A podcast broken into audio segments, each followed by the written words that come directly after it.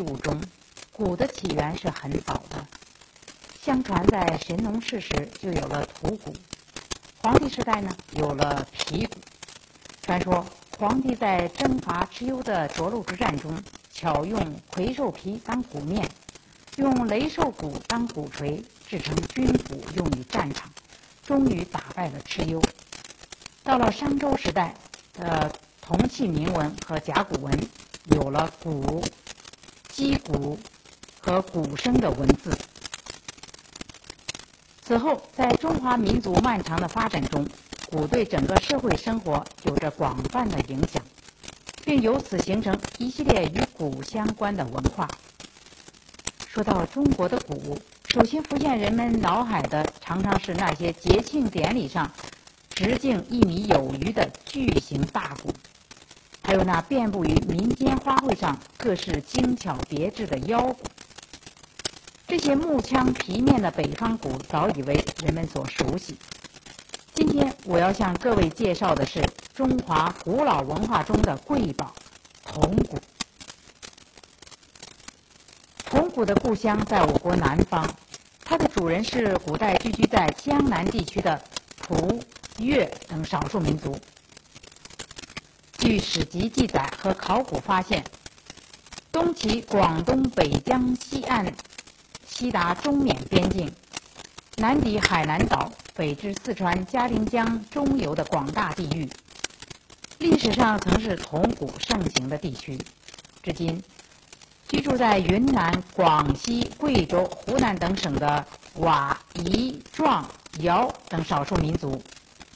其社会生活与铜鼓仍有着千丝万缕的联系。铜鼓的样子是很奇特的，外形如坐墩，又似腹鱼。它的总体特征是通体铜柱，平面曲腰，一头有面，中空无底，侧腹四耳。它的上边是鼓面，为受击部分。下面呢是共鸣腔，称为鼓身。鼓身由上而下分为胸、腰、足三段。鼓面和鼓身是有各种花纹图案，部分鼓面边沿呢有立体装饰。这些图案纹饰丰富生动，犹如形象的百科全书。然而，由于创制和使用铜鼓的民族古代都无文字。关于铜鼓和铜鼓纹饰所负载的史实及文化信息早已淹没无闻，而民间传说呢又多具有神话和传奇色彩，使原本已扑朔迷离的铜鼓及铜鼓纹饰更加神秘莫测。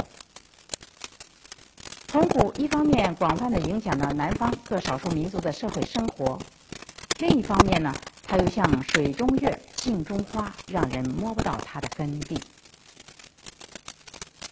我国现有铜鼓数以千计，仅南方各省区县博物馆收藏的铜鼓就有一千多面，其中最大的面径达一百五十六厘米，残高六十七点五厘米，重三百公斤，被誉为“铜鼓之王”。这些铜鼓的来源主要有两个，一个是民间世代相传留存下来，称为传世铜鼓。二是呢，从地下所得，成为出土铜鼓。有趣的是，所有来自地下的铜鼓，几乎都是在耕地、修城、捕鱼的过程中意外发现的。而且这些铜鼓呢，大都是被孤零零地埋在地下，没有半成物。所以从隋唐以来，人们对此就视为怪异。传世铜鼓没有文字记载，出土铜鼓呢？又没有半存物，所以传说富贵更甚，铜鼓的身世变成了千古之谜。直到十九世纪末，人们把铜鼓当作历史文物加以研究，铜鼓的奥秘才逐渐被人们所了解。铜鼓的发展已有两千多年的历史，由于铜鼓的铸造年代、地区和民族不同。其形制和纹饰呢有很大的差异，人们根据这些差异呢，把铜鼓分为八种类型，即万家坝型、石寨山型、冷水冲型、遵义型、麻江型、北流型、灵山型、西蒙型。其中万家坝型铜鼓的年代最为久远，其铸造和使用的上限约在春秋早期。麻江型铜鼓是现存铜鼓中最多也是年代最晚的，大约是从南宋末至清末。目前民间使用的大都是麻江型铜鼓。看到铜鼓，人们不禁要问：南方各少数民族为什么要用铜铸鼓？铜鼓的形状为什么不是人们所习见的筒形或扁圆形，而是富余形？对于前一个问题，专家们的答案比较一致。南方气候潮湿多雨，以铜铸鼓，其音色不会因天气而变化。而且南方自古矿产丰富，冶炼技术发达，对铜鼓的发展提供了条件。对于后一个问题，人们的看法就不那么一致了。关于铜鼓源于何物？大致有四种说法，即源于革骨、淳于、象脚骨和铜鼓。四种观点各有所据，一时难分对错。直到七十年代，一次重大的考古发现才解开了铜鼓起源之谜。一九七五年，我国考古工作者在云南楚行的万家坝。发现了一座古墓群，从这座古墓群中发现了五面有半层物的铜鼓。这些铜鼓出土时均为倒直，也就是说口朝上，鼓面朝下。鼓面的表层有烟台，形似煮饭用的铜釜。经过专家鉴定，确认这五面铜鼓铸造和使用的年代均在春秋前后。是现存铜鼓中最古老的类型。这一新的发现证实了铜鼓起源于铜釜的说法，由此人们找到了一个可信的答案：铜鼓最早是从煮饭的铜釜脱胎而来，正像中原地区早期以瓦釜先做烹饪器具与乐器一样。铜鼓源于铜釜，并分化了铜鼓的乐器功能，成为独立的器物。所以，明代王阳明在《征南日记》中写道：“铜鼓金川自古多，也当君乐，也当郭。”铜鼓成为独立的器物之后，其主要社会功能是什么呢？不少典籍有这样的记载：击铜鼓以为乐，用铜鼓节乐，击鼓为欢。所以，《通典》《文献通考》《太平御览》等书均将铜鼓收入乐部，但是这并不是铜鼓的唯一功能。在创制和使用铜鼓的初期，对我国古代南方许多少数民族来说，那时候族之大事为祀与戎，所以铜鼓曾经被当作。礼器和重器，用于祭祀和召集部众、指挥作战，象征着权威。铜鼓曾被当作贡品和赏赐，以表示等级和尊严；也曾被当作葬具，以佑祖先。那除此之外呢？铜鼓还是宝贵的财富，是富有的标志。当铜鼓不仅仅是乐器。而是礼器，并象征着统治者的权威和财富时，它就变得尤为神圣和珍贵。《隋书地理志》中说：“有鼓者，号为都老，群情推服。”所谓都老，是壮族对头人的称呼。《明史刘显传》中也说：“得鼓二三，便可建号称王，击鼓山岭，群蛮毕集。”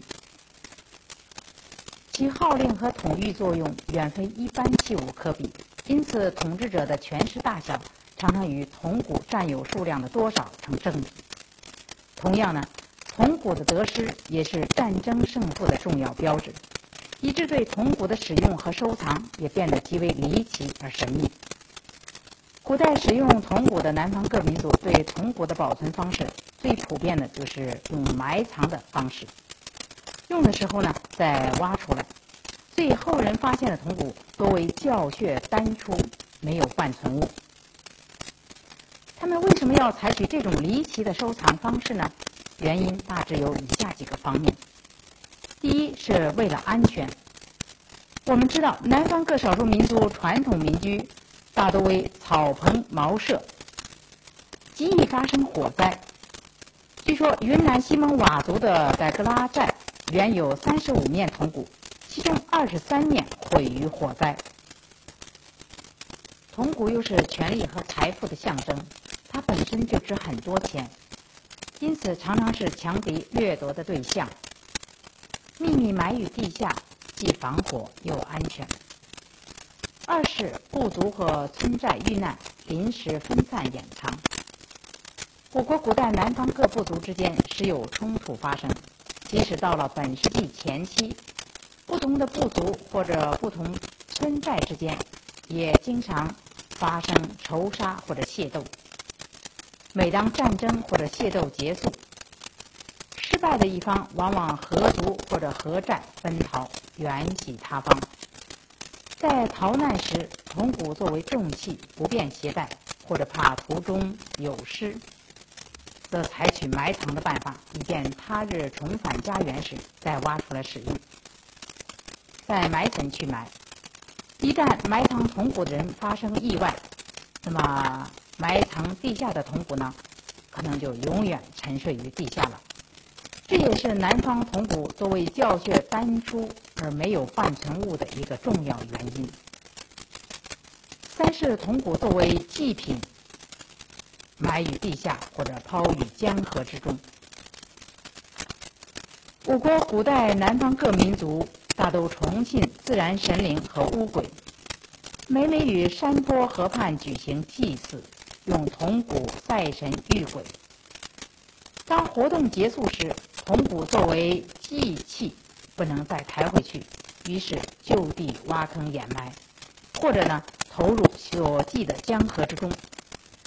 至今，云南文山州的富宁、广南、麻栗坡等县的彝族仍然遵循着这一古老传统。每年跳公节，最后一项活动。就是举行一定的仪式，把跳公时所使用的铜鼓就地掩埋起来，直到次年的十月才可以挖出来再用。这期间，如果村寨发生意外，那么埋在地下的铜鼓就可能永远留在那儿了。除了采取埋藏之外，有的少数民族呢是把铜鼓藏于人迹罕至的岩洞中，或者是藏在自己家中最隐秘的地方。总之，无论是作为重器、礼器，或者是财富，铜鼓都是不能够轻易让别人看到，以至于罩在铜鼓上的神秘色彩越来越浓厚。直到清实行改土归流政策之后，少数民族中的贵族的统治地位日益衰落，那么铜鼓的重器功能、礼器功能日益淡化。其乐器功能和传信功能日益突出，铜鼓才有重新回到寻常百姓的社会生活中。现在聚居在广东、广西、云南、贵州、湖南等省市自治区的瑶族、壮族、佤族、彝族、水族。侗族、苗族等十二个少数民族，每逢节庆、祭祀、婚嫁、丧葬等重大活动，常击铜鼓结歌舞，传音讯，达意志。怒而击之则舞，忧而击之则悲，喜而击之则乐，其异变，其声异变。铜鼓优美多变的声音。是与其复杂的敲击方式分不开的。就使用铜鼓时所放置的形式看，大体有三种形式。一是坐骑，二是旋击，三是虞击，也就是两个人抬着，边走边敲鼓面。这几种敲击方式又各有变化。比如在旋击鼓时，为了使鼓音洪亮传得更远，采取二人合作，一人手持鼓槌敲击鼓面，一人呢拿木桶或者瓦器在铜鼓共鸣腔后部收其音而纵之，使骨腔内的空气复杂流转，以达到增音或者改变音色的目的。随着铜鼓研究的深入。长期笼罩在铜鼓上的神秘云雾被逐渐拨开，人们一旦找到解开铜鼓奥妙的钥匙，那些早已消失在历史长河中的古老民族史实、多彩的民族风情、灿烂的民族文化，都如诗如画般的呈现在人们的面前。使那些在我国现代少数民族社会生活中仍保有旺盛生命力的传统习俗，找到了历史和文化的源头。这便是铜鼓文化的另一个奇迹——铜鼓纹饰。铜鼓纹饰遵循着美观与实用、装饰与器形相统一的原则。鼓面中心受击处有一突出的太阳纹。鼓面非主要受击处及鼓身，用一道或一组阳线构成太阳纹的晕圈，晕间填以各种连续纹带。鼓面边沿或鼓身两侧装饰各种人物、动物、植物图像，将实用性与艺术性融为一体，造就了庄重典雅的艺术风格。当然。铜鼓上的装饰不仅仅是艺术和实用的结合体，而且也是创制和使用铜鼓的民族历史和文化的结晶。但是由于缺乏文字记载，即便是使用铜鼓的民族，对铜鼓纹饰所负载的史实和文化信息，似乎也难说出一个确切而统一的答案。于是，在相当长的一段时间里，千姿百态的铜鼓纹饰就像一幅幅生动而又陌生的图画谜，既引人入胜，又令人费解。太阳纹就是其中之一。鼓面中心的光体纹因状似太阳，故称太阳纹。它是铜鼓上出现最早也是最基本的纹饰。鼓面中心为什么会有光体装饰？它到底是不是太阳纹？这是一个十分有趣的问题。研究者循着铜鼓装饰发展的轨迹，找到了这样一个答案：铜鼓起源于铜釜，其鼓面正是原来的釜底，是受火灼的地方。鼓面中心所示光体，当是火的象征。铜鼓定型以后。鼓面中心的光体逐渐转化为多芒的星体，并在星体周围是有一道道由弦纹构成的晕圈，整体看去犹如一轮光芒四射的太阳。在人类社会的早期，太阳曾是许多原始部族崇拜的对象。据史籍记载，我国古代南方各少数民族也有祀日的习俗。当铜鼓脱离炊具。定型为乐器，并逐渐上升为礼器时，鼓面上的光体纹也逐渐定型为太阳纹。它既象征着使用铜鼓的民族对太阳的崇拜和信仰，同时也是对有权主持祭祀并占有铜鼓者自身的神话。当然，鼓面装饰太阳纹也有实用意义，纹饰处于鼓面受击的中心部位。突出的纹饰增加了鼓面受击部位的厚度，使鼓面厚实耐击，易于传音。因此，也有人认为太阳纹是鼓受击时向外辐射传音的象征。不少铜鼓在鼓面主韵及鼓身腰部是有大量叙事性人物图，内容有舞蹈、划船等。这是古代南方各民族社会生活的生动描述，也是铜鼓写实性纹饰中最有趣的部分。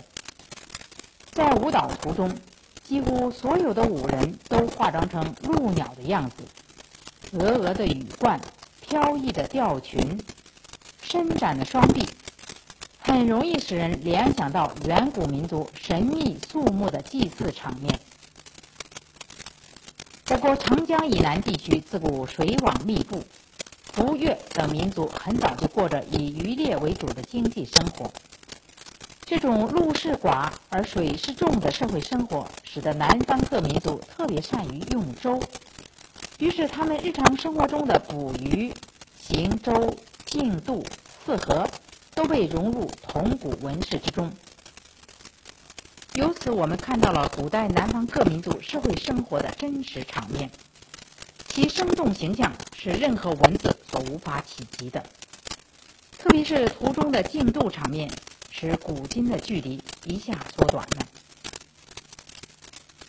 也许创制和使用铜鼓的民族早已把铜鼓作为民族历史和文化的载体，将民族灿烂的足迹和对未来美好的希望都融入铜鼓纹饰之中，以致后人很难将二者分清。史实的朦胧，理想的绚丽。更造就了一种神秘的色彩。铜鼓上的立体蛙式就属于这一种。在冷水冲型、北流型、灵山型、西蒙型铜鼓中，鼓面常设有数只立体蛙，这些立体蛙形态逼真可爱，或单只，或垒墩，顺鼓面边沿环形排列。鼓面上为什么要装饰立体蛙？它的文化内涵是什么？对于这些问题，史无记载，人们只能根据民间传说和零星的史料加以推测。一说鼓面是立体蛙，是与古代祭祀求雨有关。现在广西河池、百色及洪水河畔的凤山、东南一带的壮族民间。仍然流行着埋蛙婆祈求丰收的古老习俗，并由此形成了一个传统节日——蛙节。壮族把蛙称为马铃，所以蛙节呢又称为马铃节。这当是古人于社祭蛙、祈求风调雨顺习俗的遗迹。另外，从鼓面装饰的布局也透露出这样的信息。鼓面中心的太阳纹属阳性，是祭祀的天神之一；蛙属阴性，是与鼓面四周当为阴阳相配，以求风调雨顺之意。我国古代南方各民族多从事农业，在自然经济状态下，风调雨顺是农业经济的命脉，而蛙与雨水与农业丰收有着隔不断的联系。即便古人还不能够真正了解蛙雨天气变化以及对农作物的意义，但是他们却可以从实践中感受到蛙鸣与阴雨以及蛙对消灭农田虫害所存在的天然关系。也许这正是南方各少数民族爱蛙敬蛙传统长存不衰的真正原因。聚居在云南西蒙山区的佤族，则把蛙和本民族的诞生联系在一起。佤族民间传说，西蒙北部的高山上有一个很深的绿水湖，湖中有一对青蛙精，他们就是佤族的祖先。为了不忘蛙精生育繁衍之恩，人们便把蛙铸在神圣的铜鼓上，以示崇拜和纪念。这也许是佤族对早期民族图腾崇拜的一种传奇说法。不过，敬蛙的确与古代南方少数民族祈求民族繁荣昌盛的观念有关。他们很早就从日常生活中发现雌雄蛙交媾及大雨过后幼蛙成群的场面，从青蛙强盛的繁殖力，自然而然地联想到本民族的繁衍延续问题。他们渴望像青蛙那样子嗣繁茂，于是青蛙不仅成为崇敬的对象，而且被敷衍为一些民族的祖先。广西民间也流传着“人生蛙，蛙变人，人蛙相配育子”的传说。一些学者认为，铜鼓上的垒墩蛙就是交媾蛙，其祈求足以昌盛、子孙满堂的寓意是十分明显的。史实也罢，传奇也罢，图腾崇拜也罢，总之，南方各我们不少南方各民族古老文化的奇异风采。而且还可以直观地看到中华各民族文化交融发展的足迹，比如北流行灵山形铜鼓上的前纹，遵义形麻江形铜鼓上的游旗纹、福禄纹、八卦纹，以及由动植物组合纹所构成的人丁兴旺、富贵有余、云龙献寿等主题纹饰。都充分反映了秦汉统一南方之后，南北方各民族在政治、经济、文化方面的联系与发展，显示了中华各民族文化在交流和发展中的大融合。铜鼓是中华古老文化中的瑰宝，它曾在中华文化史上闪出耀眼的光辉。铜鼓也是一部无字的珍贵历史文献。它记录着我国南方各少数民族行进的足迹。虽然人们一时还无法全部揭开铜鼓的奥秘和文化蕴含，但是它的历史和文化地位已引起全世界的关注。铜鼓不仅是南方各少数民族的骄傲，也是中华各族人民的骄傲。